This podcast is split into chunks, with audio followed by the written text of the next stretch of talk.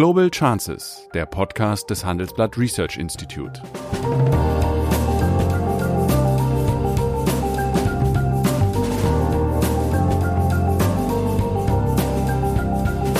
Der ehemalige Außenminister analysiert zusammen mit Professor Bert Rürup die geopolitische Lage, exklusiv für den Chefökonom, den Newsletter von Professor Rürup. Wenn man dann hinterher eine so marode Wirtschaft hat, dass das Gesundheitssystem der Zukunft nicht mehr vernünftig finanziert werden kann und unser Gesundheitssystem schlechter wird, als es heute ist, dann gefährdet man die Menschen bei der nächsten Krise noch viel mehr. Also man muss aufpassen, dass man nicht sozusagen, weil es im Moment in der Güterabwägung moralisch gerechtfertigt aussieht, alles zu tun, um Leben zu schützen, nicht möglicherweise anderes Leben damit gefährdet. Wenn alle Welt über Corona redet, ist es klar, dass auch Sigmar Gabriel und ich sich mit diesem Thema beschäftigen müssen, beziehungsweise vor diesem Thema nicht kneifen dürfen.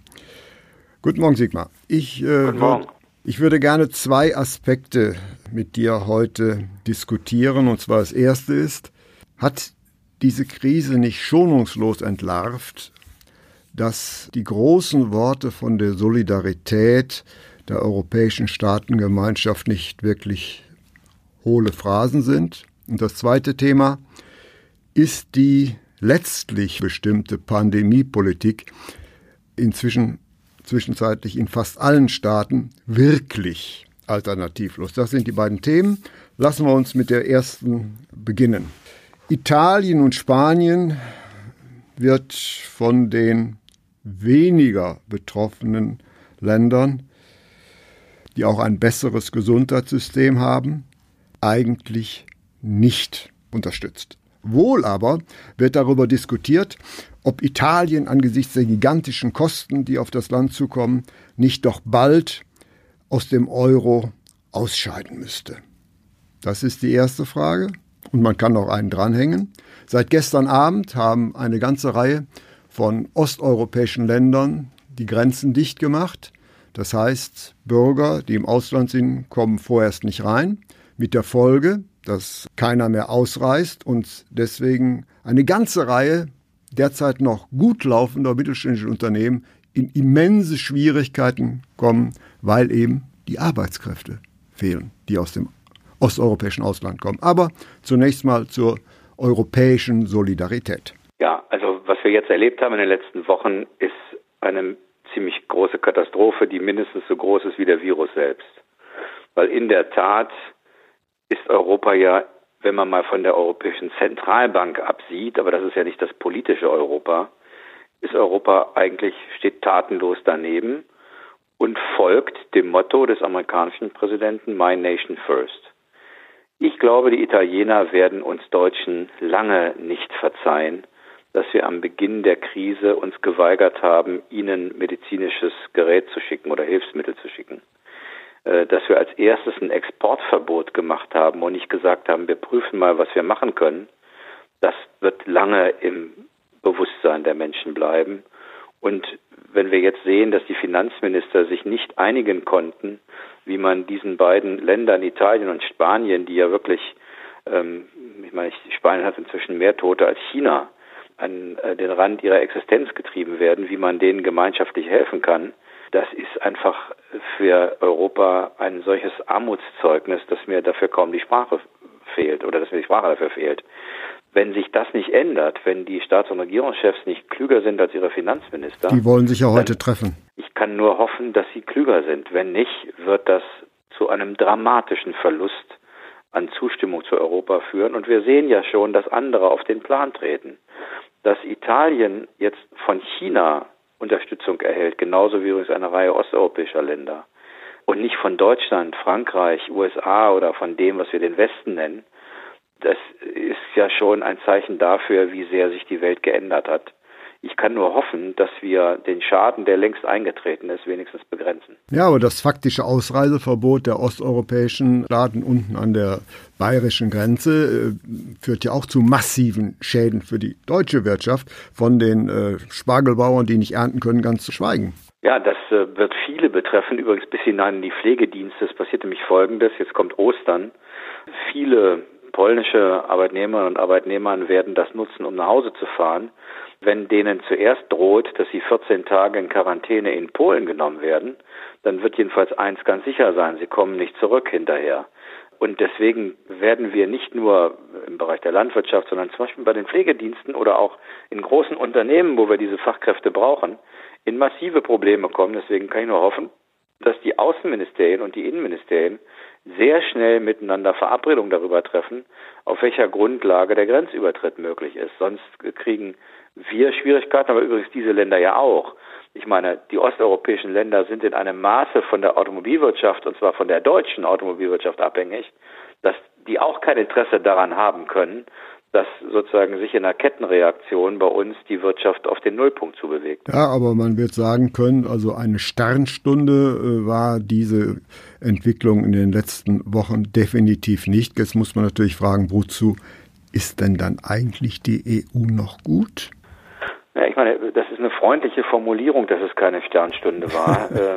äh, die Tatsache ist, was die Leute gesehen haben, ist, offensichtlich ist nur der Nationalstaat willens, etwas zu unternehmen. Ob dann die Maßnahmen des Nationalstaats immer richtig sind, ist erstmal eine zweite Frage. Handeln in der Krise tut der Nationalstaat. Das wäre noch nicht schlimm, wenn es nicht parallel einen Totalausfall auf der europäischen Ebene gäbe, der sich übrigens weltweit fortsetzt. Wir erinnern uns mal an die Finanzkrise 2008.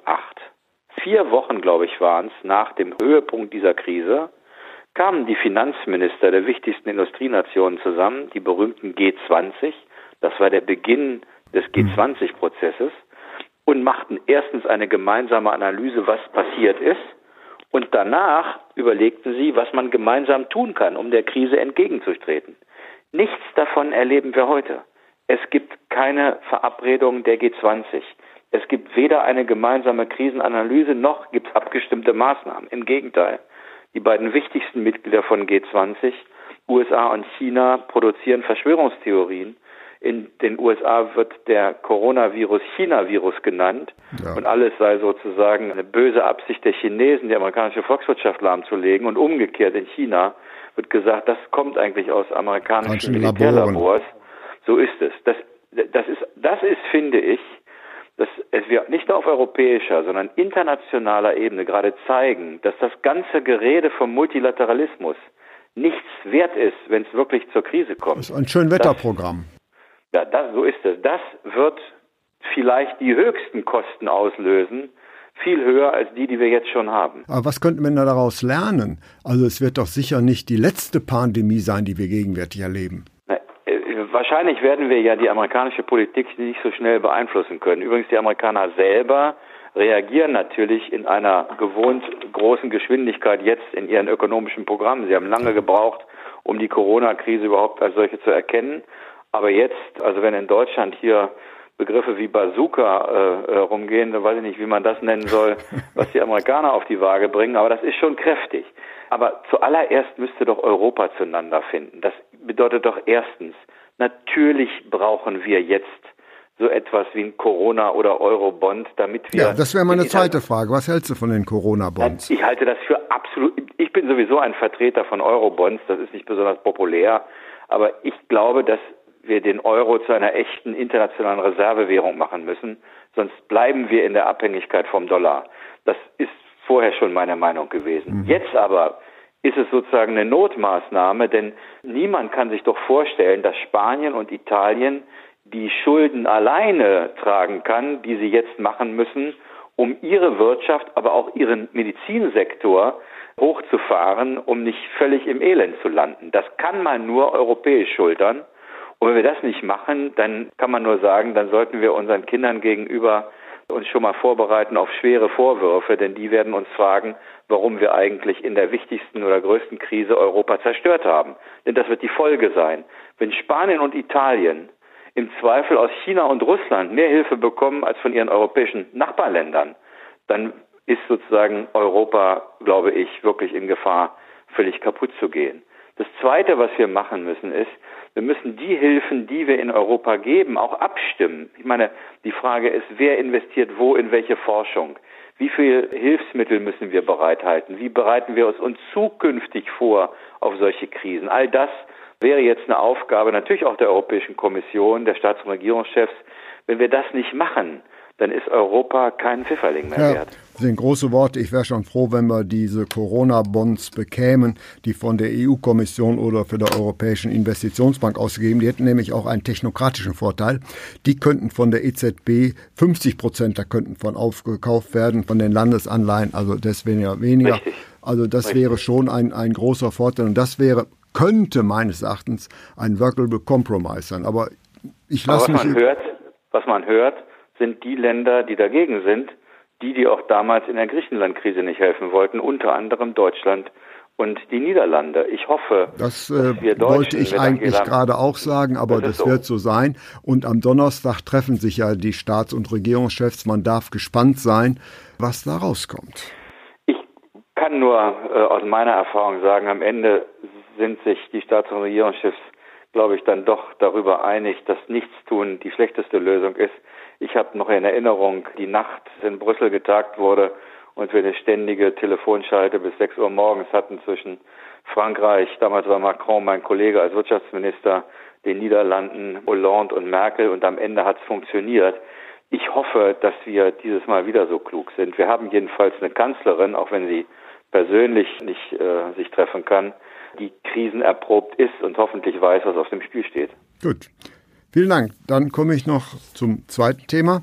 Vor dem Hintergrund der realwirtschaftlichen Abstürze, also insbesondere der reichen Volkswirtschaften, wird von einigen die Frage erhoben, also nicht nur von Trump oder von dem Investor Dibelius, sondern auch von einer ganzen Reihe von Ökonomen, ob äh, es wirklich alternativlos ist, eben der Strategie der Virologen zu vertrauen, dass es bislang oder auf allererster Linie darum geht, die Ausbreitung dieses Virus zu verlangsamen. Siehst du das auch als alternativlos an die Strategie oder würdest du den Zweiflern zumindest graduell recht geben wollen?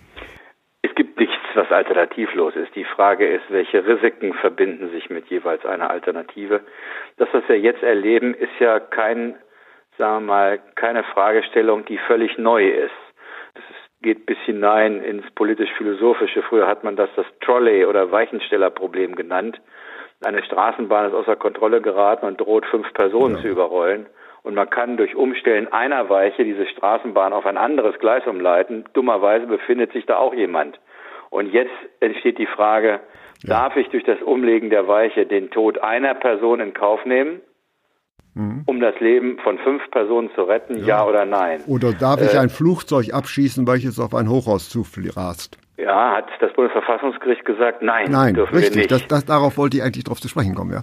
Also die, die, die Frage dieser Güterabwägung, machen wir zu viel und sind die Schäden, die wir dadurch auslösen, so groß, dass sie im Zweifel alles das, was wir damit Gutes bewirken wollen, zunichte machen, das ist eine, wie ich finde, angemessene Diskussion. Der darf, kann man auch nicht ausweichen und man sollte als Politiker zugeben, dass es dieses Dilemma gibt, um sich dann sozusagen auch in der Gesellschaft Schritt für Schritt darauf zu verständigen, wie weit wir gehen wollen. Ich meine, ich nehme mal ein, ein drastisches Beispiel. Man kann sagen, ist doch egal, Hauptsache wir retten jetzt Menschen, dann geht die Wirtschaft eben erstmal kaputt. Wenn man dann hinterher eine so marode Wirtschaft hat, dass das Gesundheitssystem der Zukunft nicht mehr vernünftig finanziert werden kann und unser Gesundheitssystem schlechter wird, als es heute ist, dann gefährdet man die Menschen bei der nächsten Krise noch viel mehr. Also man muss aufpassen, dass man nicht sozusagen, weil es im Moment in der Güterabwägung moralisch gerechtfertigt aussieht, alles zu tun, um Leben zu schützen, nicht möglicherweise anderes Leben damit gefährdet. Ich kann keine Antwort auf die Frage geben, wie man sich sozusagen so oder so entscheiden muss. Aber der Debatte, glaube ich, müssen wir uns stellen und sie läuft ja auch schon. Ich finde es auch nicht verwerflich, wenn Politik am Anfang sagt, jetzt versuchen wir mal mit einem Schrotschuss das Ganze zum, zum Stillstand zu bringen, um dann hinterher zu sagen, möglicherweise werden wir jetzt Maßnahmen gezielter machen müssen und andere vielleicht sogar zurücknehmen, das finde ich nicht verwerflich, sondern das ist fast in der Logik einer solchen oder ist in der Logik einer solchen Krisenentwicklung. Ja, aber die äh, Nagelprobe wird ja demnächst Anfang April kommen, wenn äh, das verkündete erste Datum des äh, in Deutschland exekutierten äh, Shutdown erreicht ist. Wie ist denn deine Erwartung? Was wird man denn, ich glaube, es ist der 4. April, was wird man denn nach dem 4. April machen? Wird man dann die Geschäfte ja. wieder öffnen? Ich glaube, es wird eher Richtung Ostern gehen, also sozusagen ja. nach den Osterfeiertagen gehen. Und dann wird man sukzessive Maßnahmen zurückfahren und andere aufrechterhalten. Ich glaube nicht, dass es sozusagen bei dem bleibt, was wir jetzt gemacht haben, sondern man wird bestimmte Dinge wieder ermöglichen. Es gibt ja auch zum Beispiel Mediziner, die mit guten Argumenten sagen, warum schließt er eigentlich Schulen und Kindergärten? Das ist die am wenigsten gefährdete Gruppe. Wenn die sozusagen infiziert wird, dann sind die hinterher immun und gefährden ihre Großeltern nicht mehr. Aber sie sind dann die Gefährder, wenn sie aus der Schule kommen. Ja, da, da, darüber gibt es ja großen Streit, ob damit nicht hinterher auch verbunden ist, dass sozusagen, wenn sie durchimmunisiert sind, sie diesen Virus nicht weitergeben können. Darüber wird ja gerade geforscht. Aber dass es zum Beispiel in Spanien so ist, dass wahrscheinlich die Ausbreitung dadurch entstanden ist, dass beide Eltern arbeiten gehen müssen und deshalb die Kinder bei den Großeltern untergebracht haben. Mhm. Das ist zumindest eine nicht völlig unlogische Erklärung für die große Ausbreitungsgeschwindigkeit. Ich finde, solche Debatten darf man führen und die Politik muss den Mut haben, sich diesen Diskussionen zu stellen. Am Ende muss sie entscheiden und keiner hat eine Garantie, dass die Entscheidung, die man fällt, richtig ist. Eins ist nur klar, wenn man sich der Debatte entzieht, wenn man nur moralisch argumentiert, dann ist man schnell in Gefahr, dann ist man relativ sicher in Gefahr, das Falsche zu machen. Ja, und wenn man einen definitiven Termin für einen Shutdown verkündet, hat man immer das Problem, ja. da rauszukommen. Ja. Deswegen ja. weiß ich nicht, ob die Entscheidungen wirklich so klug waren. Ich habe gestern gelesen, dass der Jens Spahn, der Bundesgesundheitsminister, bereits an einem Plan arbeitet, wie man sukzessive Maßnahmen zurücknehmen kann. Unser Hauptproblem ist ja nicht so sehr die Verhaltensregeln in der Öffentlichkeit. Ehrlich gesagt, die sind ja nicht besonders schlimm. Ich soll, es läuft ja auf ein Versammlungsverbot hinaus. Also ich mhm. soll, wenn ich rausgehe, mich maximal im Familienkreis bewegen mhm. und wenn ich andere Leute treffe, soll ich Abstand halten. Das mhm. ist ja jetzt, das harmlos. hat ja erstmal keine, harmlos, genau. Dramatischer ist das Schließen des gesamten Dienstleistungsbereiches mit wenigen Ausnahmen und natürlich das Zusammenbrechen der Industrie, weil die Wertschöpfungsketten unterbrochen sind. In der Finanzkrise hatten wir eine Branche, die Finanzkrise, und in der Folge dann sozusagen den, das Wegbrechen der Industrieproduktion.